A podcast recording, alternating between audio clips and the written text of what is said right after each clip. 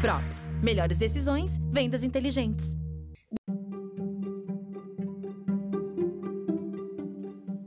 Olá, seja bem-vindo ao Props Insights.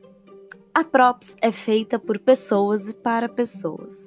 E conhecemos o nosso cliente e garantimos que cada contato seja uma experiência única. Por isso, organizamos este podcast na última semana para ouvirmos os nossos clientes, Nordestão e São João. E para conhecê-los cada vez mais e entender como eles estão se reinventando e se preparando para o novo normal, iremos descobrir um pouquinho mais sobre o futuro do varejo. Bom, o tema é, sobre este podcast vai ser sobre o melhor normal do varejo e que conduzirá ele vai ser a Juliana Milton, head de vendas da Props, e os nossos convidados irão interagir entre si que é o Heron Moraes, gerente de marketing na rede de farmácia São João, e a Lígia Lira, head de marketing digital nos supermercados Nordestão. Vamos conferir?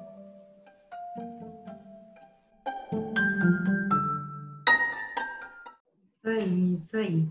Bom, gente, então, boa tarde para todo mundo que está aí conectado com a gente. É, obrigada, né, pela participação de todo mundo.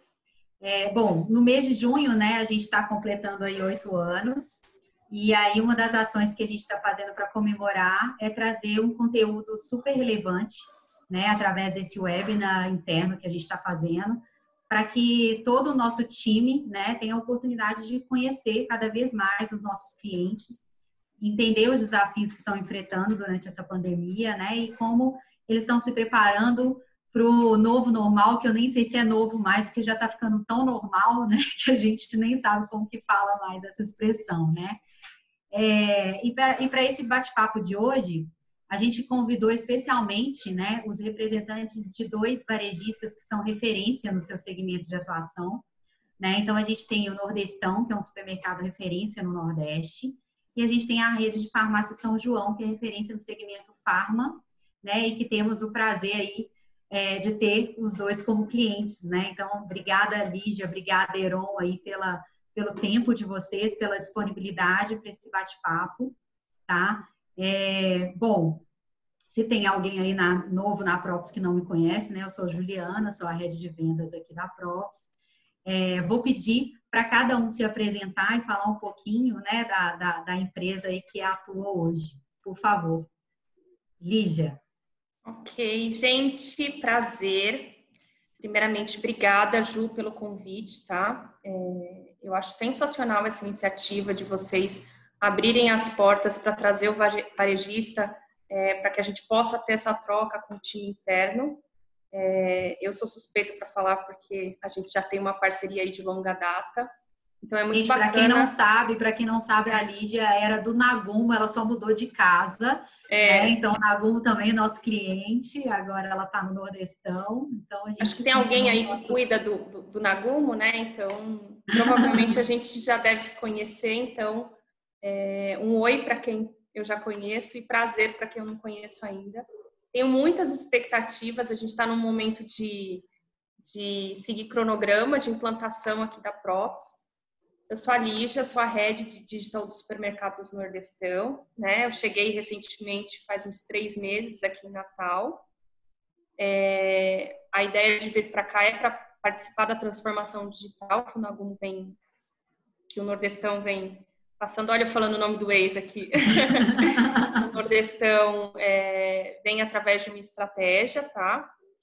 É, imagina fazer a transformação digital de uma empresa com 47 anos, né? É, com market share de 65%, é, por cento, com picos de 70%, então é, o desafio é muito grande, muito grande. Bom, eu tenho uma vivência de quase 20 anos de varejo, acabei entregando um pouquinho de idade, comecei bem novinha. Os últimos 15, né, no segmento de e-commerce e os últimos 5 diretamente no varejo alimentar, tá bom? Prazer. Obrigada, Lídia. Muito bem. Primeiramente, agradecer a oportunidade de poder conversar com toda essa galera jovem e inovadora da Props. Prazer também dividir contigo esse painel, Lídia. Tua história é bonita e eu vejo que as tuas dores eu estou passando aqui também. A São João tem mais de 40 anos Né? É uma empresa consolidada aqui no Rio Grande do Sul. É, nós temos é, mais de 30% do market share do segmento varejista. É, e isso, para nós, é uma responsabilidade gigantesca. Né? A, gente, a gente cuida da saúde das pessoas. Eu estou aqui na casa há quatro anos e meio e em oito meses a gente praticamente amadureceu a tão, a tão falada transformação digital em oito meses. Né? A gente amadureceu dez anos em oito meses. Então, esse, esse é um dos desafios que, que a gente tem aqui dentro da empresa. E esse pacote de transformação digital tem como forte aliado a Props. A gente tem um carinho, uma simpatia muito grande pelo propósito, pelo método da Props, que com certeza nos ajudou aí a, a entender melhor, principalmente é, o nosso cliente. É, eu venho eu, eu tenho experiência é, em outros canais, eu trabalhei no mercado corporativo de telecomunicações, na Oi e na Embratel. É, comecei a, a, minha vida no varejo é, nas revendas da Ambev, lá no período do, no início do período da fusão. Então a gente pegou toda a. Aaron, depois a gente vai conversar, hein? Porque duas empresas já falou, eu já passei também. A gente é. já se esbarrou por aí. Em algum tempo, é. Então, é, eu peguei bem aquele período de fusão, Brahma, Antártica, Skol, então foi bem divertido, sabe? Foi bem divertido. Então, peguei toda essa operação nas revendas, como eu te falei, passei no mercado de telecom ou em Bratel, mercado corporativo, seis anos da minha vida é, atendendo grandes contas aqui no Rio Grande do Sul. Depois dei um pulinho na RBS TV, que é uma afiliada da Rede Globo aqui no Sul. Né? A conhecer mercado de mídia, publicidade e propaganda. E aí a São João era meu cliente e, eu, e hoje estou aqui há quatro anos e meio né, como gerente executivo de marketing, aí liderando é, todas as nossas iniciativas de comunicação com o nosso cliente e também ajudando aí na aceleração digital, tanto com o CRM como com a nossa plataforma aí de e-commerce. Né? É, como a Lígia falou, Lígia, eu vejo um pouco da São João é, no teu cenário. Né? Nós somos uma empresa é, com o DNA do fundador, o fundador é muito presente, é, e somos uma empresa que tem mais de 40 anos, é feita de tijolos. Então, a cultura da empresa é feita de tijolos e você transformar isso é, não é fácil, não é da noite por dia para você é, mostrar o quanto é importante. Talvez é, é eu acredito que a Juliana vá conduzir o painel nessa batida. Talvez essa pandemia, esse momento que a gente está vivendo aqui, tenha sido um dos maiores aceleradores da transformação digital, não só é, do nosso negócio, farmácia São João, mas é, do modelo econômico atual como um todo. Então, Sim. acho que esse, esse painel tem muito para tem muito para a gente falar, viu, Lígia? Acho que tem, a gente vai a gente vai fazer um belo painel aqui com muito conteúdo, hein? Depois a gente manda a fatura para. Por favor. pede uma Não. bonificação. A gente pede para o Alex Maão lá um desconto depois no SMS. E, e, eu, e eu falei para a Ju e para a Bia que muito bacana ter aqui no painel vocês é, que estão sofrendo, é, que estão no mesmo momento que a gente, né, é, surfando na onda, é, indo, indo contra a, a, as previsões, né? A uhum. gente vem aí num, num, num, momento de apoio ao consumidor, então, assim, é muito bacana que os momentos são iguais, mas os desafios são, são diferentes, né? E eu fiquei muito feliz de, de ter no painel alguém de, desse segmento para a gente poder também trocar experiências, tá, Iron? Com certeza. Com certeza. Muito legal, muito legal. Gente, obrigada. Então, né, a gente está falando justamente um pouquinho aí, é, é, como o Heron falou, né, a gente espera aí que a gente tenha muita troca mesmo, né, então é um bate-papo mesmo.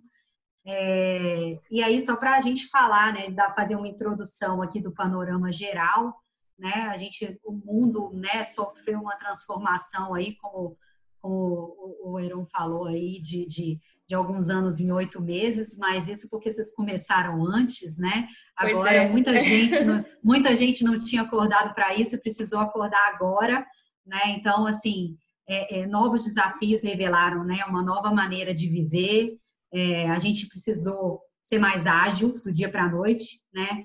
É, mais conectados, né? Mais humanos, é, e assim, aqui na Props, né, a gente manifesta sobre, a gente fala que não é o nosso novo normal, mas o nosso melhor normal, né? E a gente está se adaptando com isso, né? Faz cento e poucos dias que a gente está trabalhando de home office, né? No esquema de home office, estou aqui em casa. É, e a gente está se reinventando, né, para uma nova realidade. E aí, no varejo, como a gente estava falando antes da gente entrar aqui, né, oficialmente, os efeitos foram é, devastadores, né? No caso de farma e de, e de varejo alimentar, nem tanto por serem né, é, é, é, é algo, é, é, segmento essencial, né? Mas o cenário econômico ele mudou drasticamente, bem como os hábitos de consumo, né? E aí a gente vai puxar agora, né? Inevitável a gente fazer essa pergunta, né? Até para o nosso time que está aqui conhecer um pouquinho mais de cada segmento. Eu queria que vocês contassem um pouquinho para a gente, né? Quais foram os principais movimentos que vocês têm vivenciado no relacionamento do varejo consumidor nos dias de hoje por causa da pandemia e o que, que vocês acreditam que vai permanecer é, de mudança, né? Que, que vai é, permanecer depois da retomada é, da economia aí. Então, eu queria que vocês, cada um falasse um pouquinho sobre esses dois pontos, por favor. Heron, se quiser começar agora, já que a Lígia começou. Não, perfeito. Uh, eu ia dizer primeiras damas, né? Mas vamos lá, então. É. Obrigada. É, Juliana, o que, a gente percebe? É, primeiro, não, não tem um manual de operação para essa pandemia. Né? A gente está vivendo um dia de cada vez. É, isso, para nós aqui, é, é claro, é tácito aquele planejamento estratégico, a pandemia toma café com ele de manhã e acabou. Né? Então, a gente está revisitando quinzenalmente, semanalmente, é, todos os cronogramas, e aí eu falo como empresa, né? não é só marketing, a gente olha é, é logística, a gente olha a área comercial, porque a cada dia o novo normal está mudando. Né? Até, é, fica até ser engraçado falar novo normal, porque todo dia tem algo novo né, surgindo uhum. em relação a essa pandemia. Então, o que, que, o que, que a gente aprendeu já nesse período entre é, é, início da quarentena e o varejo? O primeiro movimento que a gente percebeu do consumidor foi a estocagem, né, Ligiane? Houve uma, um estoque forçado é, de produtos. Né? Eu percebo, a gente percebe isso no nosso negócio e nos nossos colegas né, do varejo alimentar. Então, o primeiro movimento foi estocagem. Tá? Então, aquele medo, a gente não sabe que tá, o consumidor não sabia o que estava vindo. Né? Então, a estocagem. Depois, a gente percebeu que o, o, consumidor fez o estoque, ele já não voltou mais na loja, porque ele estava estocado. Então, a frequência caiu muito. E quando ele teve que reabastecer, aí veio justamente o que tu falou, Juliana. Quem já estava com o digital acelerado, ou quem já estava com o digital ativo, começou a faturar, começou a bilhetar. É, não que não, não, não, já não vinha bilhetando, mas o consumidor foi impactado. Olha, não saia de casa, é, evite o contato, você pode ser contaminado em qualquer lugar, havia, né, havia e há ainda esse receio, porque há muita informação ainda desencontrada. Então, qual que era o, o normal agora? Ficar em casa, e aí a gente percebeu justamente isso. Um abastecimento por delivery, um abastecimento por takeout, pegue e leve para casa, né? e as lojas físicas, ali já acredito que isso aconteceu com vocês também, caindo o, o número de clientes. Ah, faltou luz aqui. É, e caindo, já vai, já vai ligar o gerador. Não são efeitos, né? É, Não são efeitos. É. E já, eu vou, eu vou passar a palavra para ti, que eu vou ali pedir para o pessoal ligar para mim aqui a chave, tá bom? Tá ótimo, Heron, obrigada. Bom, Ju, não tem nem como, como dizer que é o contrário. É, uhum. Aconteceu exatamente a mesma coisa aqui no, no, no é, varejo de alimento. A gente teve nesse, logo que se decretou né, a quarentena a, a gente teve uma corrida aí desenfreada nas nossas lojas para fazer estocagem de itens de limpeza, higiene, é, é, produtos básicos de mercearia, né? Então a gente teve uma subida do ticket, assim, uma curva considerável, né, em março. E, a, e na medida que isso aconteceu, a gente sabia que a gente precisava acompanhar esse comportamento dia a dia, semana a semana, vendo qual, qual seria o, os impactos disso em todas as áreas também, tá? Então, é, frequência de abastecimento, é, como que estava o comportamento do CD, como que estava em relação à indústria para a gente conseguir receber esses produtos. Esse era o primeiro ponto. Passado esse pânico, né? O, o, o pânico que se instalou e, e, e, e normalizado nesse primeiro momento, a gente teve também a, a questão do, do, da queda na frequência, né? Então, existem compras muito centralizadas. Então, no supermercado que a, a, a mãe o marido, a tia, o sobrinho centralizou apenas em uma pessoa para fazer as compras. Então, se alguém precisava fazer compra, então um, uma pessoa vai e faz a compra para todos. Então, a gente percebeu esse comportamento também. A gente teve um aumento né, de, de, de 10% no ticket médio, caiu 20% a nossa frequência, mas a gente teve crescimento, né? É, e a gente percebeu também que a cesta do cliente mudou. Por Sim. quê? Porque existiam clientes que tinham um comportamento de consumir através de restaurantes, de viagens. Então, tudo isso teve, né, foi pausado. Ele não mudou esse hábito. Na verdade, ele criou um novo hábito de cozinhar em casa.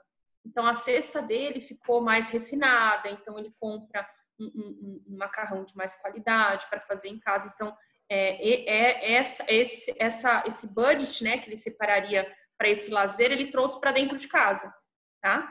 Então, onde ele cozinha mais, é, ele produz mais o lazer dentro da casa dele. Ele bebe mais, então todos os rituais que ele fazia de forma livre, ele trouxe para dentro de casa. A gente percebeu isso também. Diferente, uhum. Heron, é, é, é, a gente não tinha canais digitais, né? Uhum. A gente tinha um planejamento é, para o segundo semestre de iniciar a transformação digital, né? Então, os nossos canais digitais eles estavam previstos para o segundo semestre e a gente antecipou. A gente teve que antecipar. Então, assim, um, projeto que em média dura oito, nove meses, né? A gente brinca que é uma gestação, a gente fez em um mês. Então, a gente buscou um parceiro que pudesse atender a gente. A gente já trabalhava com, com parcerias externas, né? Com RAP, é, fazendo o nosso delivery então, a gente antecipou o um, um, um, nosso clique retire, então a gente trouxe um parceiro que pudesse trazer essa solução é, muito rápido, né, sem nenhum tipo de integração, e começou a escalar isso para as nossas lojas, né, fazendo com que toda a Natal e Parnamirim, que é uma cidade vizinha, pudesse ter essa comodidade também. Isso, imagina, um supermercado que tem 65% do market share, ou seja, a, a Natal é abastecido por pelo nordestão, né? Então a gente precisava fazer isso, colocar literalmente ainda mais o cliente no centro, olhar para a necessidade dele e falar, olha, é, vamos fazer o impossível, né? E a gente conseguiu fazer isso em um mês, foi muito bacana também. E aí a gente pensou também nesse cliente que está dentro de casa, né? Então vamos ativar ainda mais os nossos canais digitais, as nossas mídias. Queria muito já ter a, a, a Props aqui para a gente. É, é, o nosso cliente ele adora um tabloide, ele adora uma promoção, ele gosta de ir na loja. A gente tem um público muito fiel, né? A gente vem com, com estratégias de conquistar um público mais jovem, mas o nosso público ele é um público sênior que adora um panfletinho, acompanhar a promoção. A gente já queria ter a Props aqui nesse momento para apoiar a gente nessa comunicação com o cliente, mas a gente também pensou no, no em nutrir esse cliente com conteúdo também, né? Ele, ele, ele, ele quem nunca, quem não estava familiarizado com, com a internet, agora nesse esse momento de pandemia foi o grande incentivo, né? Nós, como varejo, tivemos esse empurrãozinho para acelerar a transformação digital e quem era totalmente offline, né, o cliente que era totalmente offline, se viu na situação de consumir o digital, né? E a gente não queria... Né, é, a gente, a gente não queria é, ter só uma relação de consumo com esse cliente, né? Então, a gente é, é, esse, esse que é o ponto que eu acho. É... O, o, supermercado e a farmácia, eles tiveram um papel muito importante social também no negócio, né? Sim, então, assim... sim. A gente trouxe lives, assim. Então, aqui a gente tem um... um uma coisa tem um cantor local e fizemos live com ele, foi sensacional. Então, a gente faz live é, de como, como ele tomar o café, não um apelo comercial, é no trilho de conteúdo mesmo. Então, a gente trouxe é, uma influencer que é nutricionista, é, trazendo receitas de qualidade, é, um, um, um, enólogo para. Né, porque o consumo de vinho a gente sabe que é aquele conforto, né? É a comida, o conforto do eu mereço. A gente tem muito esse apelo do ah, eu vou comer um chocolate, ah, eu mereço, eu estou na quarentena, eu vou tomar um vinho, eu mereço. Então a gente trazer também informações para ele, para que ele também se sinta nutrido com esse tipo de conteúdo também. A gente não pensou só, a gente é, é, o nosso momento de vender. A gente quer entregar valor para esse cliente também nesse momento. Esse, esse movimento de, da indulgência, né, é, a gente vê que no, no mercado, no, no, varejo alimentar, ele, ele é, uma, é, um, é uma tendência de, de, se manter. Né? Agora, o que a gente percebe também no mercado farma, Juliana e Lígia, é que é, tanto o, o supermercado como a farmácia, eles foram considerados serviço essencial. É, só que na farmácia, ela tem uma característica de prestar serviço de saúde também. Então, muitas pessoas que não conseguiam ter acesso a um médico procuravam orientação aonde? Na farmácia. Então, a gente teve que lidar, Juliana, com situações em proteger o nosso farmacêutico, literalmente, proteger ele com EPIs, é, proteger o nosso atendente de balcão, né? para quê? Para que ele pudesse nosso linha de frente, né? Lockdown total, a farmácia São João estava aberta. Então, os nossos é, 11.400 colaboradores de linha de frente, eles estavam lá usando máscara, álcool gel, distanciamento. Né? Então, nesse primeiro momento, houve essa preocupação com os colaboradores para que eles dessem, repassassem essa segurança para quem estava entrando na loja para comprar os seus medicamentos. Então, esse foi o, o, o início né, com todo esse aparato.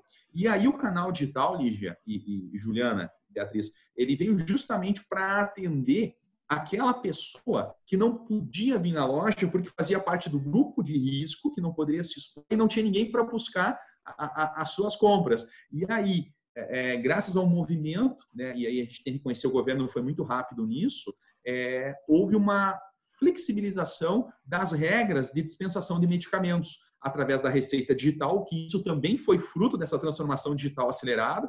Então, hoje o médico consegue mandar para o meu celular a minha receita digital do medicamento controlado.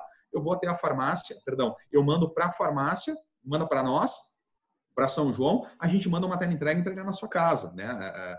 É, é, é, através da prescrição digital, entre outras é, flexibilizações que a Anvisa trouxe aí é, é para facilitar esses grupos de risco. Então, essa transformação, ela impactou também o, o modelo de regulamentação é, da própria farmácia. Né? Hoje nós podemos fazer teste do COVID, respeitando todos os processos, respeitando toda a legislação sanitária. Hoje a farmácia ela presta uma, uma triagem, ela faz uma pré-triagem também é, é, da pessoa que tem uma dúvida aí com relação a, a, ter ou não o Covid.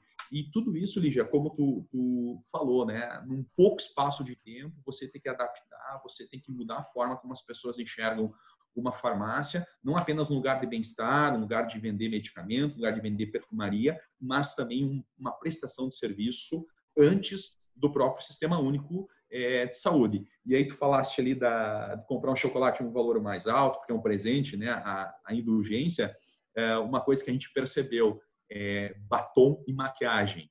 As mulheres não estão usando mais por causa da máscara. Né? Então caiu muito a venda de batom e maquiagem. Então alguns negócios explodiram, né? Por exemplo, é, é, aqueles aromatizantes, sabe aquele o cheirinho que você leva para casa, explodiu a venda. Por quê? Ah, eu tenho certeza que a Juliana está eh, trabalhando em casa, os nossos colegas da Props que estão em home office, né, eles estão olhando a casa de outra forma. Pô, aqui eu posso colocar um cheirinho, aqui eu posso colocar uma decoração. Então, alguns, é, é, algumas fatias de determinadas categorias caíram, maquiagem é uma delas, mas você olha a home decor que a gente tem na loja também, aumentou, aumentou consideravelmente, porque as pessoas estão olhando a casa agora não apenas como ambiente de trabalho, mas também estão olhando o conforto. E esse tal de novo normal... A cesta mudou, né? A, a, a cesta do fármaco também mudou, né? É. Drasticamente, né? Esse, esse normal que a gente está falando agora, Juliana, é...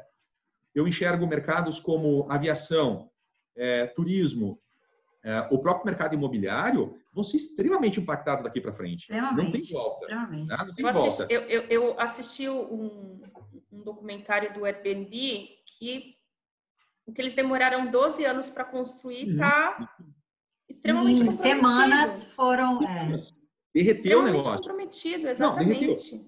E aí, é, a gente tem... É, é, eu sou, eu sou muito pé no chão, é uma, é uma característica que eu tenho, mas vamos olhar o modelo da Props né? Você tem lá um centro comercial em São Paulo, você tem uma unidade em Campinas, você tem programador na Rússia, tem uma unidade no Chile. A própria já está no novo normal. Por quê? Com essa é. mudança, com essa consolidação do home office, hoje, no meu modelo de negócio e-commerce, eu posso ter um programador morando na China. Eu posso ter um Sim. programador morando é, em São Paulo. Agora, qual que é o desafio, Juliana, que vem aí para frente? É, aquele cara que era líder que liderava pessoas fisicamente, esse cara vai ter Sim. que desenvolver novas habilidades, liderar à distância. E aí, Sim. como que você lidera pessoas à distância? Então, essa pandemia, olha, veio para dar uma chacoalhada. As pessoas achavam que tinham resposta para tudo. A vida veio e mudou as é. perguntas. E mudou muito. É. É, e, e, assim, e assim, Aaron, você, você falando né, dessa relação de vocês com o cliente, eu vejo um ponto assim é, crucial no segmento de vocês, né? Que é a questão da sensibilidade que esse cliente chega na loja de vocês, que eu acho que é o que faz total diferença, assim, Sim. né? Eu vejo porque a gente tem situações, não exemplo, existe um decreto aqui só pode entrar uma aqui em Natal, né, no Rio Grande do, do, Norte, que só pode entrar uma pessoa por família dentro do supermercado. Só que a gente tem situações que é uma mãe solteira que não tem quem deixar o filho, é um pai que, que, trabalha à noite e a mãe trabalha durante o dia e, e, ele fica com a filha durante o dia. E assim, como, como que a gente consegue atender esse cliente e seguir o decreto? Como que a gente faz uhum. isso? A gente faz. O que, que você quer? É, é, é, uma loja que não tem clique retire, você não consegue retirar? A gente transforma ela em clique retire para você, exclusivamente para você. Você está com tempo? Eu posso fazer as compras para você? Me passa a, a tua lista de compra, o gerente vai lá e faz. Então, assim, a gente está olhando o cliente um a um, porque a uhum. necessidade de cada um, nesse momento, ela é muito diferente. E, e, e ela não é menos importante do que do, do todo, né? E, e, o nosso lema é nutrir a vida com, com carinho e excelência. E a gente está seguindo muito a risca, uhum. é, principalmente nesse momento, né? E eu falo que as marcas e as empresas que estiverem com o cliente neste momento, eles estarão com o cliente para sempre. É um momento muito delicado. É, é verdade. Esses dias eu me reuni é, com a... O... Oi? Desculpa, Esses dias eu me reuni com a, com a Balduco e a gente estava falando, né, do... É, programando um, uma live do chocolate e, e, aí eu falei, vamos fazer, gente, chocolate é, cresceu o consumo consideravelmente. Imagina a pessoa tá lá sentada assistindo Netflix dela, ela só faz isso. Ansiosa? A, a, vida, a vida dela é, é isso. E, e, quem é que é o. Quem é que o. A, a, comidinha do conforto dela, que tá ali com ela do lado? É o chocolatinho. Então, assim, vamos, é, é, e aí, se a sua marca estiver ali naquele momento, para sempre ela vai lembrar. Ai, quando eu estava em quarentena, eu comia tanto esse biscoito. Então, é, é, um, é um momento que marca. São pequenos isso, marcos que isso... vão. É, que vão Isso se arrastar. É um, ponto, é um ponto que você tocou aí, Lídia, que é muito interessante, né? É justamente, primeiro, né, os pontos das falas de vocês que eu achei bacana, que é tem essa questão de não ser oportunista, né? É, é, de querer realmente atender a população, né? E aquela coisa de continuar na lembrança do cliente depois, né? Que é falando um pouquinho do que, que vai permanecer depois, né? É, a gente sabe que, poxa, né, o desemprego está aí, né, quase 13%. É, a crise econômica está aí, né? Então, assim, a, a, como que a gente vai atuar né, nesse período pós-pandemia? Porque, assim, pelo menos em alguns lugares do país já está voltando ao normal, né? É, aqui em São Paulo, apesar de né, já tá, as novas internações estão mais controladas, apesar de ter ainda um número de mortes bastante alto. Então, assim, aqui as coisas estão voltando ao normal também, é, com esses cuidados todos, né? E assim, o que que, o que que vocês acham que vai ficar? A gente sabe que voltar ao que era antes não tem jeito mais, já foi, né? Já foi. É, mas tem muita coisa que não vai permanecer aqui, né? A gente vai achar um, um meio termo aqui, né? Vai ter um novo, que... normal, um novo, novo normal, né? É. E o que, que vocês acham que vai mais de característico, assim, que vai permanecer? Quando a gente começar a voltar, assim? Eu acho que, que o consumidor, ele, essa pandemia, pandemia, ele se tornou omnichannel. Isso é um hum. caminho sem volta, tá? Concordo. É, e assim, ele, ele aprendeu a usar o digital não só para consumir, mas para se relacionar com o varejo também, tá, Ju? Eu acho que uhum. isso é uma coisa que vai permanecer e, e, e, pegando um pouquinho da fala do Aaron, as empresas que souberam oferecer uma boa experiência nesse momento, não é só oferecer o serviço, né? Você tem que oferecer uma boa experiência nesse momento. É, é elas, elas cumpriram o papel. Porque eu acho que o, o consumidor, ele se tornando omnichannel, esse tempo que hoje não era, não é por tempo talvez que ele que ele tenha se tornado omnichannel, foi por necessidade. Mas ele sabe que quando tudo isso retomar, né, quando as atividades retomarem, a liberdade que é, que é tão almejada retornar, ele não vai retroceder ao que era e ele vai utilizar esse tempo que o Omnichannel trouxe para ele de outras formas, entendeu? E essa relação também, ele entendeu que ele tem voz. Então, ele é um sim. cliente ativo, ele, ele, ele, ele vai ser um cliente que ele vai consumir canais digitais, sim. Não é um momento, eu acho que está que, que tá mais do que provado que está aí. E, eu acho que esse é um comportamento que não vai mudar. Eu acho que ele tende, inclusive, a, a, a crescer. Por quê? Falando de comportamentos que vão permanecer, existem comportamentos que vão voltar. Então, assim, viagens, né, é, restaurantes, enfim, tudo, tudo que ele não consegue fazer agora, ele vai tentar fazer assim que, que, que tudo isso acabar. É, e ele vai utilizar muito essa, é, é, essa experiência do digital que ele obteve nesse momento para conseguir realizar é, esses feitos. Então, eu acho que esse, esse é um, um, um, dos pontos que faz com que a gente olhe para a transformação digital e pense em todas as inovações que a gente quer trazer para esse cliente que vai estar tá mais exigente, tá? Uhum. Isso, essa, essa consolidação do digital é, é, seria demagogia eu ficar batendo em cima disso porque está chancelado. Não tem, não tem volta. Quem não comprava, Sim. comprou, viu que é bom e vai continuar comprando. Agora, o que eu percebo, é, olhando assim movimentos, né, é que o shopping ah, os centros comerciais, eles mais do que nunca vão ter que seguir o modelo da Maro, que é o quê? Uma loja de experiência, porque a compra, o atrito, eu vou reduzir o atrito através da compra no digital. Não quero fila, não quero, não quero ser atendido por gente, não sei. Né? Tem pessoas que não gostam de ser atendidas por pessoas. Então, ah, o meu atrito eu resolvo comprando por aqui. Eu vou na loja justamente para passear, ter uma experiência. Né? Então, eu deixo de ter um PDV, um ponto de venda, e passo a ter um PDE, um ponto de experiência. Esse é um caminho que eu enxergo que não tem volta. Aí vem justamente o que ele já falou, de passear, de curtir, de, de aproveitar o momento. Outro ponto que, que é importante, e, e, eu tenho certeza que a Props vai, vai mostrar isso no final do ano para todos os seus clientes, é que o consumidor, durante e pós-pandemia, ele, ele vai estar extremamente sensível a preço. Extremamente sensível a preço. Tá? Porque o medo? O medo da retração, o desemprego, a incerteza, e aí as principais consultorias entregaram isso para a gente é, a nível mundial, né, informação, é, fez com que as pessoas fizessem um, um trade down aí forçado nas suas marcas preferidas. Olha, não vou comprar esse, mas vou comprar esse, é tão bom quanto. Só o consumo está mais consciente, mais sensível a preço, né? É um consumo repensado, isso é, é inevitável. A gente percebe marcas de entrada virando líder de categoria em alguns, em alguns portfólios. Né?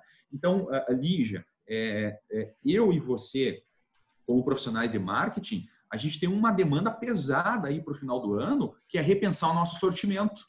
E quando a gente repensa o nosso sortimento, a gente repensa até mesmo o tamanho da nossa loja.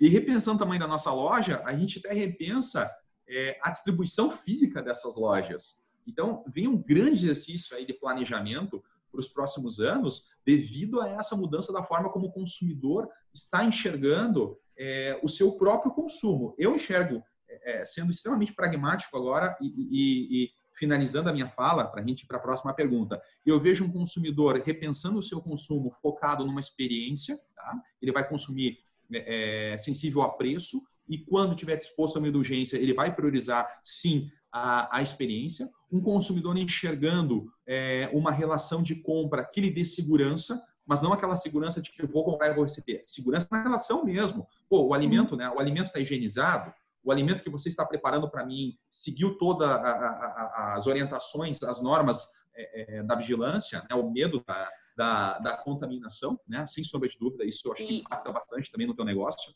né? Uh, e, sem sombra de dúvidas, a redução do atrito através da compra do, Omnichannel. É... Eu enxergo o consumidor adotando tudo isso e querendo misturar.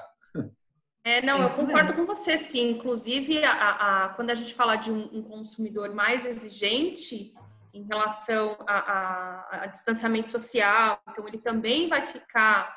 É, eu acho que ele vai trazer isso durante um tempo, as, as exigências do, do, da loja, né?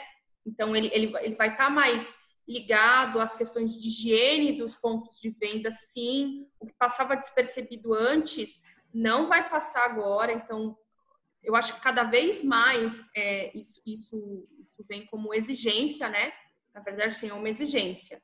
Então, para você ter ideia, a gente vem fazendo medidas de sanitização nas lojas, nos, nos CDs, nos caminhões, na própria empresa também. E a gente faz uhum. questão de divulgar para o cliente, né? Eu falo, olha, olha o que a gente está fazendo, tá? A gente está é, fazendo isso é, pensando na sua segurança.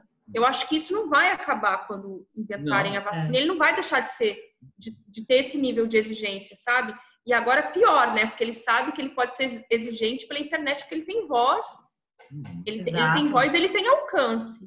Na medida que ele, que ele, que ele faz um post, ele mobiliza várias pessoas, assim, né? Então, é, essa exigência, ela vem com uma sustentação.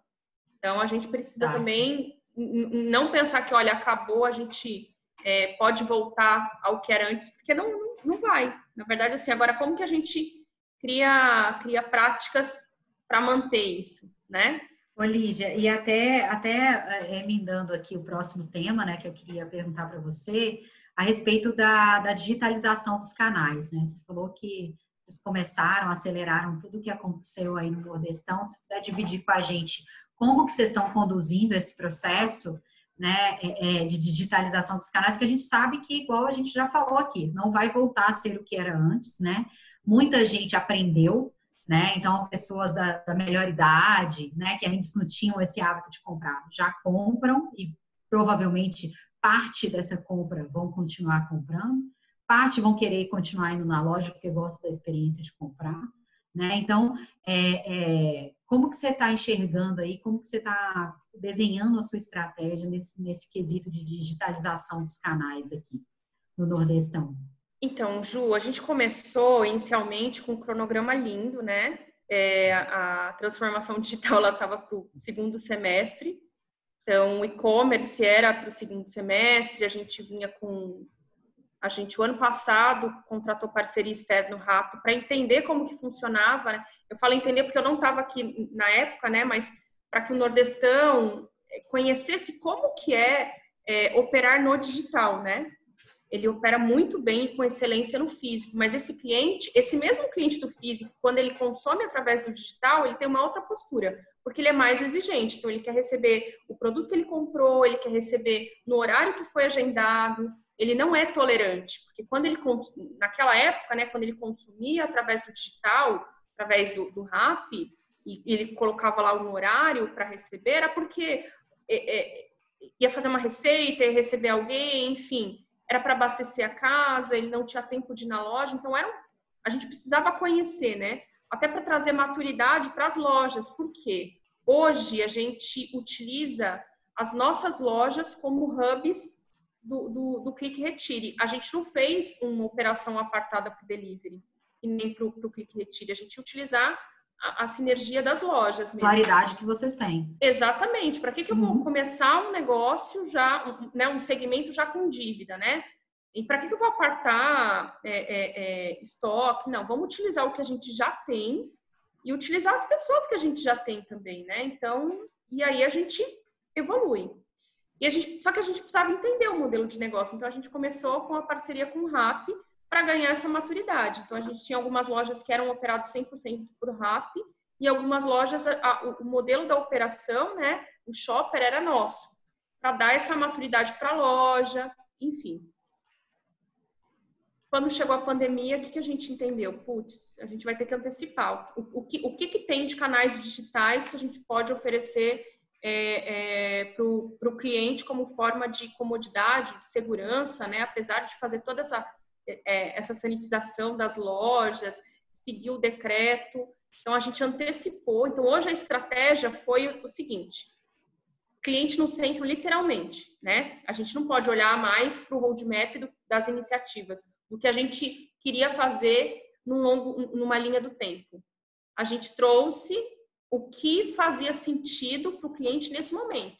E a gente segue nessa iniciativa, tá? Então, não existe estratégia maior do que atender o nosso cliente nesse momento. Então, antecipamos, tá? É, é, entendemos como que a gente faria para atender toda Natal. E aí fiz, fizemos faseado, já em, em, estamos lançando hoje duas lojas, né? Então, acabou, toda Natal e Parnamirim já consegue fazer a compra e retirar na loja. E, e, e no momento que a gente está estabilizando, a gente já está evoluindo para o delivery. Então, essas, esses mesmos hubs também vão servir de hubs para o cliente comprar e receber em casa. Então, assim, estabilizou, a gente entra com as integrações, porque eu só consegui fazer rápido, assim, porque a gente não fez nenhum tipo de integração, mas a gente já uhum. conseguiu atender a expectativa do cliente, sim, a gente, a, a gente tem uma resposta muito grande, o calor do cliente em relação a, a, a essa estratégia que a gente fez para atendê-lo, ele é muito forte, assim. Natal, Ju, é assim, é, é, eu nunca vivi isso, tá, gente? Eu nunca trabalhei numa empresa, já, já, passei por, por Pernambucanas, por Ricardo Eletro, pelo Nagumo, pelo Submarino, e eu nunca, eu nunca estive numa empresa que tem um market share tão grande e tem um relacionamento tão grande com o cliente. Então, assim, é, é, é, é uma relação muito, muito estreita mesmo. E uhum. foi muito bem recebido é, é, nesse primeiro momento, somente o Clique Retire, tá? Então, eles já entenderam que a gente já está evoluindo para o delivery. E esse cliente que compra no Clique Retire, é, a gente vem fazendo um estudo para ver se a gente está crescendo base, né? Se eu estou atendendo um cliente que não era um cliente nordestão, e a gente está crescendo base sim, e se, eu, se o cliente que estava dentro da, da minha loja, se ele só migrou de canal, ele além de migrar de canal, ele aumentou o ticket médio. Então, o ticket médio do, do, do, do nosso e-commerce, né? Ele é quase o dobro do ticket médio da loja. Então, ok, eu não tirei ele de dentro da loja é, é, para ele gastar a mesma coisa. Ele está gastando o dobro. Então, assim, valeu a uhum. pena essa iniciativa, né? Então, a conta, a conta ela tá fechando. E, e, Não, é e um aí... super desafio e vocês estão super de parabéns, viu? Porque eu sei de varejista que colocou e-commerce no ar no meio da pandemia e ele teve que tirar, porque ele não estruturou, né? É, é, tive casos aí que a gente escutou, né? A gente está no mercado, escuta muito, enfim, e aí colocar isso de pé, igual você falou, poxa, a gente está terminando agora, então todas, né? A cidade inteira atendida, a região atendida, enfim, é, é, parabéns aí pelo, pela, pela força-tarefa aí de foi, guerra, foi. né? Nossa, foi. foi... foi. Eu nunca mais na vida eu vou poder falar, olha, eu, eu preciso de um ano para te entregar esse projeto. Nunca Não. mais, gente. Nunca mais. Eu, eu saí de, de, um projeto de nove meses no, no, no, Nagumo, né? E aqui a gente fez em um mês, em um é. mês, literalmente. Então, assim, dá para fazer. O cliente também ele é. entendia, ele estava menos exigente na questão de não. Se você entra numa loja física do Nordestão, é uma loja física premium, entendeu? Hoje o que eu tenho no digital, ele não entrega o que eu entrego na loja física, mas ele entrega o que o cliente precisa, né? Isso, que é, importa. É, foi isso que a gente. Eu não queria ganhar tempo decorando a casa. Agora eu posso decorar a casa porque eu já tenho um canal, sabe? A prioridade não era essa. Não era a gente uhum. ter uma loja incrível, sabe, bonita. Ela precisa ter uma experiência fácil, tá? E eu preciso entregar o propósito para o cliente, que é ele conseguir retirar as compras dele em segurança. Se ele não quiser ir na nossa loja, que a gente está tomando todas as, as, medidas de segurança também. E agora a gente já está evoluindo para o delivery, então ele vai conseguir comprar e receber na casa dele também. O foco é esse, a estratégia é essa, né? é, é seguir Excelente. literalmente nosso propósito, que é nutrir a vida com carinho e excelência. E, e a gente vem fazendo é, é, é, com muito, com realmente um desafio muito, muito, muito grande, porque num curto espaço de tempo o cliente ele está exigente, é, ele, ele olha para a gente e, e, ele sabe o quanto a gente representa aqui para Natal e ele não admite que não admitiria que a gente não tivesse uma atitude dessa. A gente quer estar com ele nesse momento, porque a gente sabe que a gente vai estar com ele por muito tempo. Exato, isso aí. E Eron, é, eu queria que você contasse para a gente aqui um pouquinho, porque eu acho que assim o segmento de farma ele passou por várias fases, né, nos últimos anos, assim, se a gente falar dos últimos 100 anos de, de farma, né, é, a própria farmácia, você já citou um pouco falando do, do papel da farmácia durante a pandemia, mas assim, lá atrás, anos atrás, né, a farmácia era um lugar ali exclusivamente de saúde, depois ele ganhou um espaço ali de conveniência também, né? Tem os casos, né, que você vende até pet, você falou home decor, eu tenho na minha loja. Então, é, foram ganhando outros papéis ali também, né, somando papéis.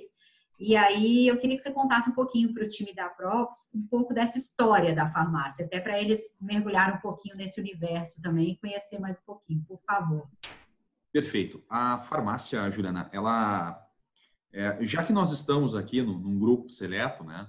É, ninguém entra na farmácia feliz, né? Ah, vou entrar na farmácia e vou comprar medicamento, né? Ninguém entra... conheço gente que entra, viu? É, mas é uma, é uma é uma, é um, grupo bem restrito, né? Mas ninguém você comprar medicamento, né? Ela Verdade. antigamente ela não, não era uma não era assim uma relação prazerosa, né? Sempre era o sentimento de dor, de, né? Ah, tem que ir na farmácia. Só que com o tempo e com o movimento do próprio consumidor, né? Isso foi mudando. Então, o que, que a gente percebeu?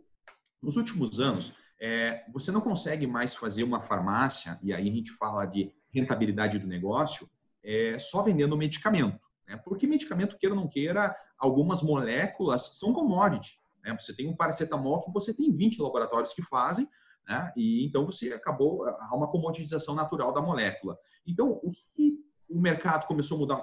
A, a, os varejistas farmacêuticos, lojas maiores, amplas, né? com estacionamento, ou seja, conveniência e praticidade para o nosso consumidor. E aí veio a grande pergunta: Beleza, o que, que eu coloco lá dentro? Shampoo, condicionador, e aí as prateleiras começaram a crescer e aí começou a aparecer novas categorias, como tu bem falou, pet. Nós temos pet, nós temos correia, nós temos é, coleira para pet, a gente tem ração, a gente tem. É, é, Virou uma conveniência, né, Iron? É, e aí que está a jogada, né? O, o que acontece? A, a farmácia, né, como um todo, ela tem uma característica de ter uma distribuição numérica, uma capilaridade muito grande. Todos os players de farmácia uh, grandes têm essa característica. Então, tem uma, uma, loja na entrada do bairro, tem uma loja na saída do bairro. Tem uma loja no centro, uh, cinco, seis quadras tem mais uma loja. Por que isso? Pela capilaridade e pela conveniência. Então, por exemplo, nós temos lojas que ficam abertas 24 horas. E dentro dessa loja, o nosso consumidor vai lá, farmácia, ele encontra o medicamento que ele precisa, pode ser um, um antitérmico para o nenê, uma fralda para o nenê, né, um leite em pó para o nenê que esqueceu de ter comprado. Então, ele pode ir na nossa loja uma hora da manhã que ele vai encontrar isso. E ele vai encontrar pão, ele vai encontrar leite e se ele olhar para o pô, ração para o cachorro. Então, ela, a farmácia acaba sendo uma conveniência né, que entrega tudo aquilo que o cliente precisa naquele momento. Né? Justamente para quê? Para valorizar o metro quadrado, porque hoje as farmácias, e aí não é só a nossa, não é só a nossa rede, é praticamente todas as redes estão trabalhando com lojas grandes, justamente para colocar lá dentro tudo o cliente precisa. Então, a gente até tem uma brincadeira interna nossa aqui, nós temos uma, uma, uma, grande, eh, eh, uma grande rede de postos de combustível aqui no, no, Brasil que diz que você precisa passar lá, né? Então a gente até brinca, né? Que se você não encontrar lá, vai na São João que tem. Né? Então, vai na São João que lá tem também. Muito bom. Então é uma mudança. E Juliana, se você me perguntar, uh, mas Heron, isso é uma coisa que é, nasceu aqui no país? Não, isso é um modelo americano. Né? O Walgreens CVS, caramba, tu vai no Walgreens, a, as lojas deles é três andares de tudo que tu imaginar Menos Você sai até com lhama de lá, né? Sai com uma é. lhama. Ah, eu precisava de uma lhama. É. medicamento, né? Tu encontra tudo, menos medicamento e menos perfumaria nos três primeiros andares, tá lá no fundo. Eu tive no Walgreens, eu até tomei, eu tomei o cuidado de medir, né? Eu contei 12 metros é, de bebida. 12 metros de exposição de bebida. Então, é um modelo que a gente está adaptando né, para o mercado brasileiro ainda, né, pra, justamente para atender o cliente com tudo o que ele precisa. Porque, queira ou não queira, Lígia, é, a pessoa, é, como tu falou de chocolate, né, é, ela, a pessoa aproveita, o consumidor aproveita também para o momento de indulgência. Né? Então, comprou medicamento, comprou isso, comprou aquilo, ah, vou comprar um chocolatinho, é, é, vou comprar um salgadinho, comprar um refrigerante.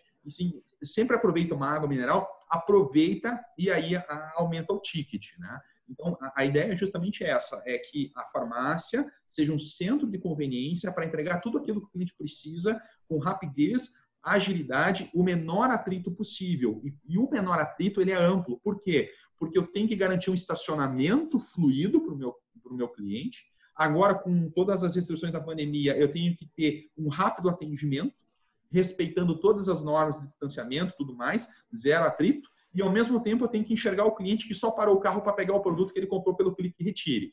Então, Juliana, é uma, uma missão gigantesca, né? Que consolida gigantesca. a farmácia, é, consolida a farmácia como centro de conveniência e lá no início da nossa fala, consolida ela também com prestação de serviço, porque ao mesmo tempo que a gente tem um cliente que está entrando para comprar isso leite, que eu, Isso que eu ia falar, não só o sortimento, mas também é, serviço. Uhum. Né? Isso, eu tenho um cliente que está chegando lá e diz assim, olha, eu preciso falar com o farmacêutico, eu preciso uh, ser atendido Tomar uma vacina. Preciso... Na sala de serviço farmacêutico. Então, você vê que é, é, virou um complexo, né? complexo de saúde e conveniência. É uma mudança... posso fazer uma pergunta, Ju, para ele? Sai um pouquinho da pauta? Eru, vocês, vocês é, é, passaram a vender alguma coisa na farmácia que vocês não vendiam na medida que foi decretada a, pandemia? Dois produtos: álcool gel e máscara.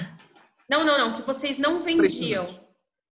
Um, um incremento não, não. que vocês não hum. vendiam. Não, olha, agora a gente, a farmácia vai é, colocar essa categoria, a gente não vendia, mas é, é, não, não. Teve apelo, não? Não, não justamente pela revisão do, do sortimento, Lígia. É ah. justamente ah. para revisitar o sortimento, para entender o que, que o consumidor é, é, vai comprar ou não. O que nos chamou a atenção é, é, sim, que toda e qualquer informação de mercado, ah, medicamento tal pode proteger contra o coronavírus, medicamento Y Nossa. pode ser a, a cura, você tinha uma curva ascendente de compra, uma curva ascendente. Tá? E aí, álcool gel e máscara não preciso nem, nem falar, porque isso foi nível nacional, né?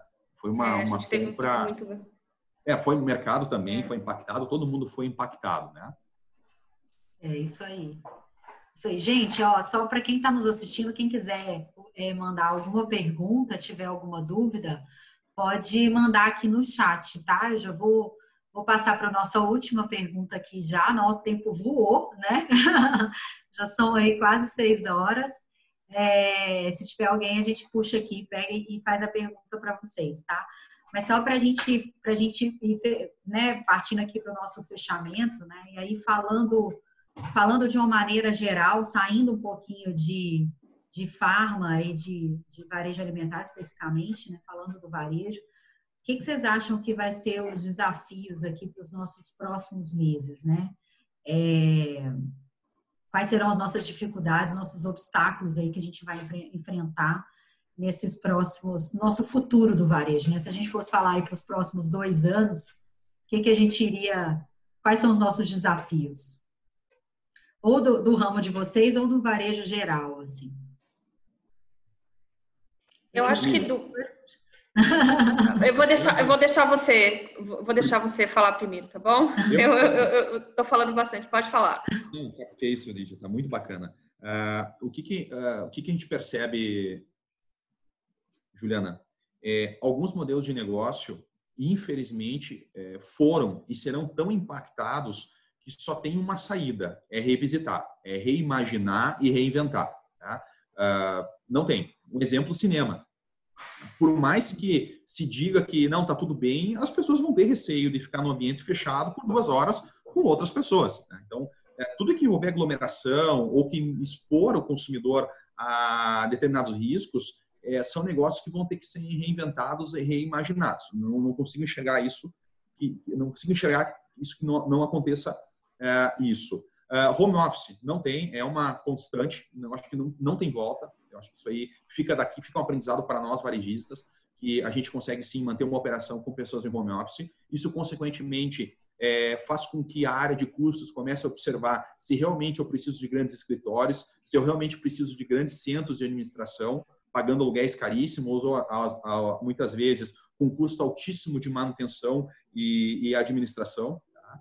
Ah, eu enxergo que com é, esse novo normal que está vindo aí, a gente vai poder ter talentos de todo o planeta trabalhando na nossa empresa através do trabalho à distância. Tá? Uh, ensino à distância é outra é outro mercado que também não vejo volta. É, acho que se alguém tinha alguma restrição com ensino à distância, EAD, acredito que vai, vai ter que começar a aceitar que é o novo normal do modelo de ensino, né? E para encerrar e passar para ti a palavra, Lígia, é, eu enxergo que essa transformação digital, fazendo com que o cliente é, entregue cada vez mais dados, é, faça com que todo o nosso modelo de tomada de decisão, seja da ótica planejamento estratégico, marketing, compras, enfim, todo o ecossistema do negócio, seja extremamente drivado em cima de análise de dados. Porque a gente vai receber um turbilhão de informação nos próximos meses. Né? É, a gente vai ver capacidades de processamento sendo é, esmagadas, destruídas, porque nós estamos jogando, nós estamos não, nós estamos percebendo um cliente cada vez mais no online. E isso vai deixar os algoritmos, seja da própria, seja dos concorrentes da própria, seja de todo mundo, maluco, porque é muita informação. E aí, Lígia, Juliana, Beatriz e, e parceiros da Props, é, vem a grande pergunta: será que nós vamos ter pessoas preparadas para entender os insights que vai sair desse turbilhão de informação? Será que a gente vai ter é, é estrutura para entender esse novo normal que vem lá dos insights, essa sensibilidade de preço que a gente falou, e ao mesmo tempo você tem um cliente que está indo lá no mercado da Lígia, é, dobrando o ticket com indulgência. Né? Você tem duas óticas completamente diferentes. Eu enxergo, é, eu enxergo que o futuro vai ser totalmente o futuro curto espaço de tempo, vai ser totalmente drivado em cima de digital e analytics. Não tem choro. Aquele modelo preditivo de acho, vamos ver, quem sabe, infelizmente, isso é coisa do passado. Heron, eu concordo Sim. com você assim em, em, em, toda a sua fala, toda, tá? Eu, eu também traria dois exemplos aqui, que era a questão do ensino à distância e, e companhia aérea. Então, hoje, companhia aérea é ela fatura muito com ponte aérea, né? Então, hoje, o, quem, quem que está na ponte aérea? Os grandes executivos, né?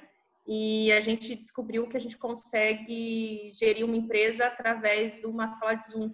Eu não preciso mobilizar mais nenhum profissional é, para se deslocar entre, entre, entre, países e estados é, para resolver qualquer coisa, né? As coisas continuam sendo resolvidas, mas através de uma sala de Zoom. Então, é, se reinventou. Então, eu também trago é, esse exemplo, né, que eu, é, é um, um, novo normal para a companhia aérea também, que, que é, é, bem delicado, como, como que ele vai se comportar através disso. Ensino à distância, concordo totalmente com você, apesar de ser bem caótico, tá? Eu, eu sou mãe, eu sei o quanto é caótico. é difícil. É um desafio. É, é um desafio é tudo muito novo, na verdade, né?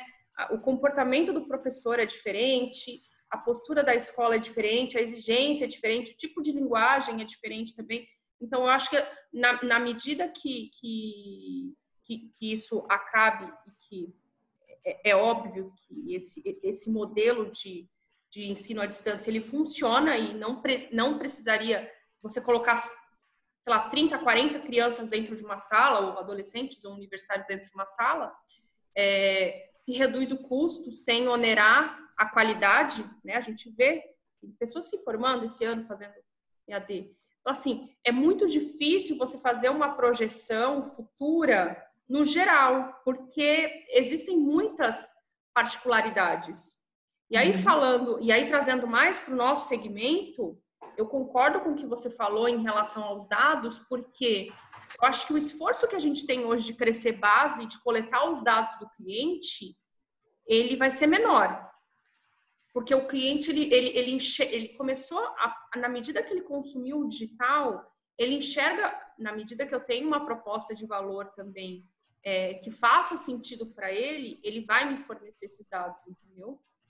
É, mas eu acho que isso de uma forma mais fácil do que hoje, porque crescer base na pandemia é muito difícil. É muito difícil, porque é, é, é, é muito uma ação de comunicação, é, é, de loja, né? Então, eu acho que hoje a gente também vai ter que começar a, a, a, a pensar em, em, alternativas de eu preciso trazer o valor que eu trago para dentro da minha loja, falando de supermercado, né? É um cliente muito quente. Eu digo isso por causa do Nagumo. Quando a gente queria fazer ações de crescimento de base, a gente fazia na loja, mesmo tendo e-commerce, era na loja. O cliente estava lá dentro da loja e a atração acontecia na loja. Então, eu premiava as lojas que conseguiam fazer com que a minha, a minha base crescesse. É, é, e eu acho que eu preciso trazer isso hoje para o digital. E, só que vai ser mais fácil. Nesse momento, a gente está tá num momento delicado de, de crescimento de base, porque a gente não pode ter esse contato com o cliente, né? A identificação lá no PDV, ele não quer se identificar no PDV. Eu identifico ele na medida que ele compra através do, do, do, do porque tem que fazer um cadastro, ok. Mas o cliente que está na loja, ele, ele não quer se identificar, ele não quer ter o contato. Mas ele sabe o poder que o digital traz, né? Principalmente nessa questão de, de, de estar sensível a preço. Ele vai querer receber através dos canais digitais, dos Sim. meios de comunicação, essas informações, entendeu? Então, hoje ele, eu, eu é, futuramente eu acho que ele vai sentir mais valor aí, já trazendo mais para o modelo, nosso modelo de negócio, mais valor em ceder esses dados, tá? Então, acho que a grande sacada de construir uma proposta de valor, a gente está aí num momento, né, Ju, de fazer uma proposta de valor extremamente atraente. Eu acho que a gente tem que fazer essa proposta de valor olhando para agora, olhando e olhando para o pós também, né? Porque depois é, eu já vou ter esse cliente que ele vai ter essa sacada. E aí o que eu tenho para oferecer? Não posso oferecer para ele o que eu estou oferecendo agora, entendeu? E eu acho que é o nosso grande momento. Exato. Gente, a gente recebeu algumas perguntas aqui. É, acho, que, acho que parte dessa pergunta vocês já responderam em, na, no, nas respostas é, que vocês foram dando. O Gustavo Russo, aqui da nossa área de, de CRM, ele perguntou quais outros serviços, além de compra e retire, é, vocês entendem que vão ser, vão ter alta adesão a partir dessa, desse período aí de pós-pandemia, do nosso novo normal. É, tem algum outro serviço que vocês identificam que, que vai, vai permanecer? É... novo. Eu acho que está na hora de você ir embora, Aaron. Desligar aqui, já responde que eu vou ligar a lâmpada. Apagar a luz para ir embora. Apagar a luz. É, eu acho que a gente, a gente, traz como serviço também essa, essa questão de, de fornecer conteúdo para o cliente, né?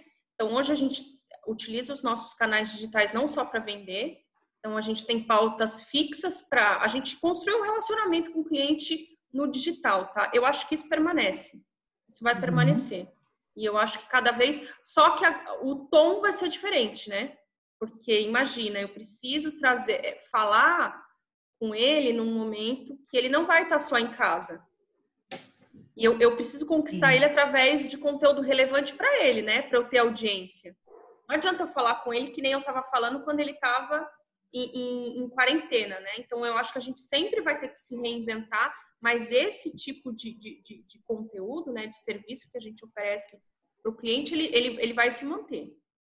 Juliana, a nossa, a nossa live vai ser exposta publicamente depois? Não, a gente vai gravar um podcast só ah, para o pessoal que quiser ouvir. É, é que a pergunta do Gustavo, ah, o Gustavo sofre, eu incomodo ele que tá louco, olha. ah, tá em casa, então. É, bastante. Mas olha só, eu vou responder o Gustavo aqui é, e quero colaborar com a Lígia.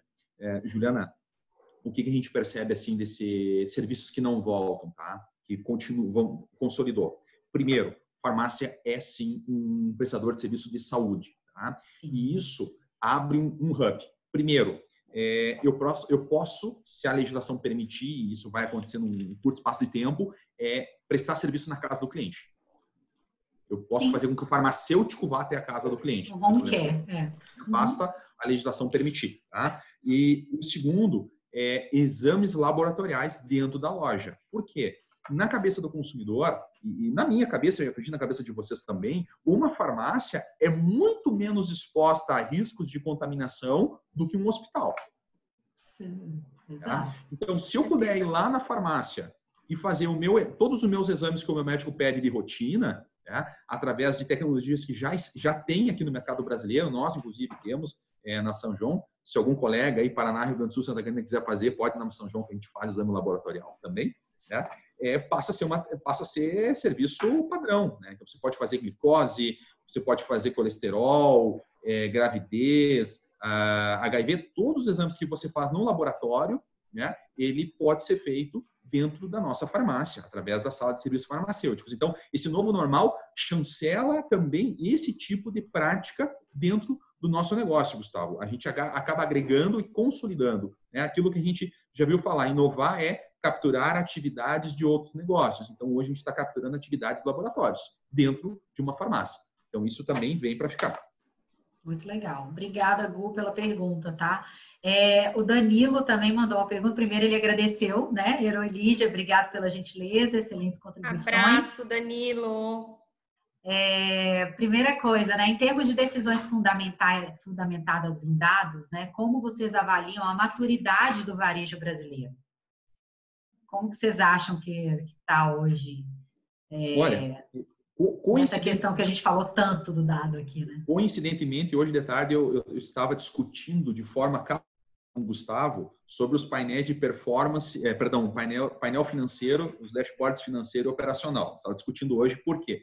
Porque a gente quer implementar aqui dentro que todas as decisões de promoção, SKU e até mesmo sortimento sejam totalmente tomadas em cima do CRM e não no acho. Contrário, ah, né? É, hoje eu acordei e eu né? acho que a melhor promoção é o produto. Não, a gente quer que tudo seja drivado em cima de dados, né? Então, é, Danilo, é, obrigado pela pergunta, obrigado pelo convite também de estar aqui com, com vocês. É, eu, eu enxergo, pelo menos, no movimento que a gente está fazendo aqui dentro da São João, que é a, a quarta maior rede da Abrafarma, né, é que todas as decisões sejam drivadas em cima de dados, dados dos nossos clientes, dados do nosso WMS, que é o nosso sistema de gestão de estoque que está aqui do lado, né? Tudo em cima de dados. Porque, é, é, como eu falei antes, é um turbilhão, é um turbilhão de dados, não tem por que a gente não usar. Né? A gente tem que usar as nossas tomadas de decisão, tem que ser em cima disso. Eu não, não vejo volta também, não vejo outro caminho que não seja esse. Eu, eu, concordo com você, Tyron, mas eu acho que o mercado ele ainda está um pouco imaturo é, em relação a isso. Sim. Então, a gente que tem um parceiro incrível, não é todo mundo que tem um parceiro incrível não. Não, que, é que vai sustentar. Então, assim, a gente precisa, né? A gente precisa de ter um parceiro. Não adianta ter só uma base e ter os dados. É, é, é saber usar, né? É, é, tomar as decisões pautada nos dados, no comportamento de consumo do cliente. A tua estratégia ela tem que, ela, ela tem que é, é, ter um match com isso. Só que eu, é, eu, eu, em alguns momentos, né, não, não falando aqui, mas em alguns momentos, em antigas casas, eu tinha uma base e eu não conseguia utilizar, porque eu não tinha um parceiro um direcionador que conseguisse trazer essa, essa visão, né? E eu acho que, que é um processo, né? É, CRM é uma trajetória. Você não consegue fazer nada se você só tiver os dados, né? A riqueza não está aí, né? A riqueza não está aí, a riqueza não está aí. Então, assim, é uma trajetória. Você. Isso, você tem que. É, é uma junção, é um Lego. Eu digo que é um Lego. Então, assim, você tem que ter é, uma tecnologia que te traga essa visão que você, que você precisa, né? É, você precisa ter uma estratégia pautada nisso e você precisa ter os dados. Então, é, é eu, mas eu acho que nesse momento da mesma forma que hoje a gente digitalizou o varejo, né, do dia para a noite, a gente precisa também, né, passar por esse momento de, de, de visão é, é, de valor de dados, que não é todo é. mundo que tem ainda, né? É, então, aí eu acho que a gente entra, é, aí eu acho que a gente entra na segunda pergunta que ele fez aqui, né? Que são quais são os maiores desafios para o engajamento dos líderes do varejo acreditarem definitivamente que o CRM é uma das principais estratégias para evoluir vendas e rentabilidade. Né? Porque justamente, né, a Lígia tem uma visão do que o varejo ainda precisa ganhar uma maturidade aí. Né? A gente também enxerga muito isso no mercado, né? Tem varejistas que têm uma visão é, é, é, já né, para isso, né, como vocês aqui que estão aqui, que são nossos clientes hoje, mas tem varejista que ainda tem uma dificuldade de, de, de, de ter essa visão. Né? O que, que vocês acham que são os maiores desafios para a gente, para eles definitivamente acreditarem que o caminho é esse? Juliana, é, a Lígia tocou num ponto que é bem delicado, que é a maturidade. Né? O quanto os profissionais, é, e a gente tem que, tem que puxar, é, puxar a responsabilidade, né? o quanto o, o profissional hoje está preparado para interpretar um relatório o quanto ele está preparado para interpretar é, determinada base de dados e tirar insights em cima disso. Né? Uh, o que, que, eu, o que, que eu, eu percebo, e, e, isso daí eu trago comigo já de, de anos atendendo grandes empresas, né? É, às vezes, pensar dói. Então, é mais fácil usar o meu acho, o meu feeling, do que eu faço todos os dias, do que parar e questionar. Não, peraí, por que, que essa informação está chegando até aqui? O que, que isso está me dizendo eu estou jogando isso contra o meu próprio feeling? Será que a informação não está me mostrando que lá na frente eu vou me dar mal? Então, às vezes, é, é falta. É, é o que a Lígia falou é perfeito. Falta a maturidade. Nós temos tanta informação. Olha, é, é, Lígia, vamos falar do, do Analytics do Google. Tu fica maluco. Cara, tu fica um mês ali, tu, tu, é dado, dado, dado, dado. Então, falta realmente essa maturidade. Quais são as informações que eu realmente preciso saber? Agora, uh, o contrário é, é, ele se aplica, por exemplo, tu está numa empresa tradicional, 47, 47 anos. Né? Sete. Né? Eu estou numa empresa que tem 40 anos. Se a gente não pegar e não trancar o pé como profissionais de marketing que nós somos, e dizer, gente, calma aí, a gente vai fazer uma reunião de quê aqui? É uma reunião de compras, é uma reunião de planejamento estratégico, é uma reunião de, sei lá, de supply? Só um minutinho. Se o cara do CRM não tiver aqui nessa reunião, essa reunião não pode acontecer porque é esse cara que vai trazer informação do nosso consumidor para colocar em debate. Se não um fala eu acho, o outro diz eu penso e eu acredito, e os dados estão falando outras coisas. Porque, Exatamente. Porque essa, essa, é a minha crença, uh, Juliana e Danilo, porque eu ouço, eu já ouvi muito essa expressão, ah, a cultura da empresa não acredita nos dados. Cara, a cultura não entra pela porta. A, a gente não chama a cultura para participar da reunião. A cultura da empresa, quem faz, somos nós. Nós aqui Os líderes, né? Nós, todo mundo. É nós, nós. Não entra, né? A cultura da empresa não entra por essa porta e senta aqui. Então, se a gente não colocar no, na nossa agenda que toda e qualquer reunião que exija tomada de decisão de nível tático para cima, você não tiver um profissional, ou se você não tiver na pauta ali números, independente do sistema que for, se você não tiver números, o risco de você errar é muito grande. E pior, tu pode estar ignorando o investimento que não é baixo em tecnologia. Né, Lígia? A Props não custa pouco. É, vai um dinheirinho todo mês ali, o boletinho todo mês. Né? Então, mas eu acho, eu né, acho, Heron, é que assim, é que eu acho, é, é, é, pegando esse gancho, é que as pessoas elas olham muito pelo preço que custa e não o valor que traz para a empresa. Sabe por quê? Porque assim, Quanto custa para você conquistar um cliente novo? Custa X. Só que quanto, quanto custa eu perder um cliente? Custa 3x, entendeu? Então, assim, não é qualquer. Tem empresas que, ah, eu faço CRM. Não, olha, o que você está fazendo não é CRM. Não é, é isso você não sabe interpretar os seus dados, tá? Desculpa, não é. Não é, entendeu? E aí, quando vem um parceiro como a Props, que não é, na verdade, assim, a Props ela não é um custo, ela é um investimento, tá? Uhum. Eu defendo muito isso, Sim. ela é um investimento. A gente não pode olhar o valor, o preço, né? As pessoas olham, ai, não, fazer CRM é, é muito caro, independente é de ser com Props ou não. Ah, e é caro fazer CRM. Cara, é, é caro os clientes que você está perdendo. E às é vezes você está perdendo é, cliente. É para mim, caro ou barato é se dá retorno não tá. Não isso. Dá, né? Isso às é o caro barato. Às vezes investir eu... 5 mil, 100 mil. Tá dando retorno, não tá? E aí? Né? É, é... é isso aí. É, é, o, é o dogma, o dogma não, é o que eu prego aqui dentro. Não me fale de custo da campanha. Eu quero saber da receita incremental. Ponto. É. Entendeu? Acabou. É exatamente e aí isso. vem a questão da maturidade, né? Não, mas olha o custo disso, o custo é. daquilo. Ija, e tu falou outra coisa que é fantástica, assim, é o que eu vivo semanalmente, né? É, a, a empresa lá do meu amigo está fazendo CRM. Como assim fazendo CRM? Deixa eu entender o teu conceito de CRM. Deixa eu entender o teu conceito de analytics, né? Então, é, é, como tu falou, a tua frase ali foi mortal. Falta maturidade, que é as pessoas entender o que realmente é CRM. Entender é. o que é o analytics, né? Exatamente, exatamente. Gente, a gente tem mais uma pergunta. Eu queria saber se vocês têm, porque a gente né, combinou com vocês até 6 e 15 Vai apagar é... luz aí, não, né? Eu acho que não. Tem uma última perguntinha, a gente encerra, pode ser? Pode. É, foi a Rá, a Raíssa, que é daqui do nosso time de receitas. Obrigada, Rá, pela pergunta. Sobre delivery, como que vocês trabalharam a divulgação da entrega, né? Já que era uma ação que por exemplo, a, o Nordestão começou? Vocês incentivaram as compras ou não houve a necessidade? Foi algo mais orgânico? Como que vocês fizeram essa, esse trabalho?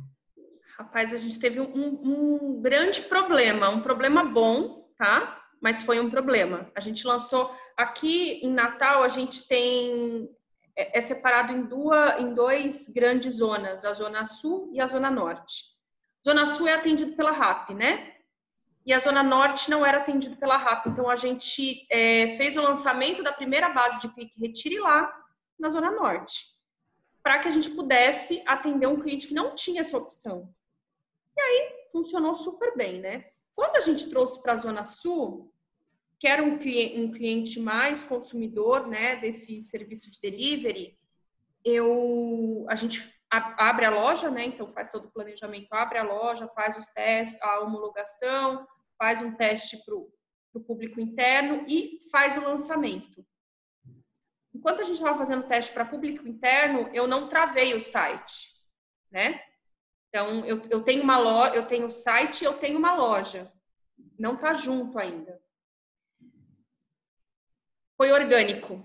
Eu não gastei, eu não gastei um real ainda para fazer lançamento, porque estava esperando o lançamento dessas duas que lançaram hoje, né? Olha que engraçado, na hora que, você falou, na hora que você ia começar a responder, que você fez assim, olha, eu achei que você falasse, nossa, eu gastei muito dinheiro. Não, eu não gastei um, todo, todo, todo o, o budget que, que eu planejei para o lançamento, e eu ia fazer faseado, né, por loja. Então, eu ia fazer geolocalizado, e no final, quando tivesse tudo, a gente ia fazer um grande lançamento, com influencers, enfim. A gente tá lá. Porque eu não pude porque eu atingi o limite operacional de pedidos da semana. Então, se entrar hoje para comprar, sem mídia nenhuma, se eu entrar hoje, eu só tenho é, é, é janela para retirada daqui quatro, cinco dias. Olha que louco. E, e, e, assim, daqui quatro, cinco dias eu já eu não tenho janela e eu não tenho desistência. Assim. Então, o cliente compra e ele paga na loja. Então, Existia um, um receio de, ah, mas esse cliente não vai comprar e vai desistir de retirar? Não, zero, não tive nenhum problema assim. O nosso problema é, eu preciso entregar a venda, e aí, vamos aumentar o time? Não, não, não vamos aumentar o time. Aqui hoje eu cuido só de marketing, né? É, mas na antiga casa eu cuidava de marketing e operação. E cuidando de operação, a gente entende que a questão não é você aumentar pessoas, né? Eu preciso melhorar o processo e eu preciso ter outras bases para desafogar essa. E eu preciso do delivery, porque senão eu vou afogar as quatro bases também. Então a gente está fazendo o lançamento da, é, dessas outras duas lojas. Aí a gente vai tentar fazer um, um lançamento mais tímido, né? É, para não, não, não, não, não a gente não ter nenhum overbook em nenhuma loja. Mas a gente já precisa correr com delivery, porque senão eu vou ter três lojas que vão ultrapassar a capacidade, entendeu? Então, respondendo a sua pergunta, foi literalmente orgânico. Assim. Uma das melhores experiências que eu tive. E aí é o peso de trabalhar num market share tão grande, né? Sim. E eu, sim, gente, eu não lancei. Eles lançaram. A população está aberta, dá para comprar? A gente, a gente não, não precisa que você lance, não. Foi muito legal isso. Muito legal, muito mesmo. Bom, gente, chegamos ao final aqui, né? É, super obrigada mesmo, viu? Foi muito gostoso. Para mim foi um prazer, né? Conduzir aqui com vocês. Tenho certeza que todo mundo que, que ouviu aí aprendeu aprender um pouquinho aí nessa uma hora e vinte aí que a gente ficou junto. Desculpa aí passar os cinco, seis minutinhos, tá? É, e vamos continuar junto aí fazendo um trabalho legal, né? E obrigada mesmo, tá? Foi um prazer. Prazer, Lígia. Prazer, Heron. Heron com essa voz de locutor. Heron, né? Gostou de escutar. é, beleza, gente. Obrigada, tá? Não sei se vocês querem dar algum recadinho final, falar alguma coisa. Quero agradecer, a, é, abrirem a, a, Ju literalmente abriu a porta da casa dela, mas assim, é, repito, eu me sinto extremamente em casa na Props. Adoro o relacionamento que a gente tem, é, adoro a parceria que a gente tem, me sinto muito, muito, muito seguro e confortável com os resultados que eu já obtive na antiga casa. tenho total. Estou ansiosa, muito ansiosa para que a gente comece a operar. A gente está ainda no momento de. É, no momento de, de, de, cronograma, né? E todo dia eu olho, gente, como é que tá? A gente consegue adiantar alguma coisa? Não, não consegue. A gente está numa ansiedade, assim. É muito bacana falar para vocês. É muito bacana saber que quem está escutando a gente é, é, toma nota de, de, de, tudo que a gente falou e vai. Isso vai beneficiar ainda mais, né? Todo o trabalho que vocês estão fazendo aí para a gente. Muito obrigado. Mantenham-se seguros, tá bom? É, e foi um prazer, Eron, conhecer você. Espero que a gente possa continuar trocando é, experiências, tá? Foi muito, Gente, muito, o pessoal tá agradecendo aqui também, tá, Lígia? Desculpa te Abraço para todos ler, ler os recadinhos aqui que estão aparecendo também tá legal. Heron? Juliana, quero agradecer a oportunidade de estar aqui com vocês e tenho certeza que, que agora fiz uma amiga aqui, ali, a gente vai trocar mensagem aí, porque um segmento aprende com o outro, não adianta. O segmento não, não aprende com ele mesmo, ele aprende com outro segmento. Vai ser um prazer trocar ideia, Lígia, contigo. Tu está num cenário completamente diferente do nosso aqui. Eu acho que ambos vamos sair vencedores aí, é, queimando etapas. Uh, concordo com tudo que a Lígia falou. Acho que o, o propósito da Props é um, é um propósito encantador. Vocês trazem uma nova abordagem. É, todos vocês, Raíssa, Eduardo, Gustavo, Alex, Danilo, todo mundo, vocês trazem uma abordagem nova, né? A CRM é uma metodologia complexa, gigantesca, mas vocês conseguem deixar ela mais com a cara do varejista. E isso é mérito de todos vocês que fazem a Props. Então, vocês realmente eh, estão de parabéns. E não foi, não foi à toa que vocês foram escolhidos é, por prestar 100% da operação de CRM da quarta maior rede do Brasil. Vocês estão aqui dentro da São João e isso aí não é porque vocês são legal ou porque o Danilo é bacana, tá? É porque você tem capacidade, tem entrega, tem método e tem uma cultura de inovação que dentro de uma empresa tradicional, né, ele já faz a diferença porque provoca, Total. porque incomoda, porque mostra o que está fazendo ali. É, eu, eu, eu, eu carrego comigo uma crença que inovação vem do colaborador, vem do cliente e vem do parceiro. Né? Então, vocês é, são o nosso braço forte na parte de inovação, é, nessa, nessa área de analytics e de CRM. Então, eu, eu realmente eu agradeço, estou muito feliz de estar aqui, compartilhando com vocês um pouco do que a gente enxerga, um pouco do que a gente viu. Não existe uma verdade verdadeira, não existe manual de operação para essa pandemia, a gente está aprendendo dia após dia. E estamos juntos, né, pessoal? É, não tem outra Beleza, coisa que fazer que estamos juntos para crescer, desenvolver e construir os nossos legados nessas grandes empresas. Ó, obrigada, viu? Foi um presente mesmo, tá bom? Obrigada e boa semana para vocês. Tchau, Valeu, tchau, gente. gente. Forte tchau, abraço. Tchau, gente. tchau. tchau. tchau.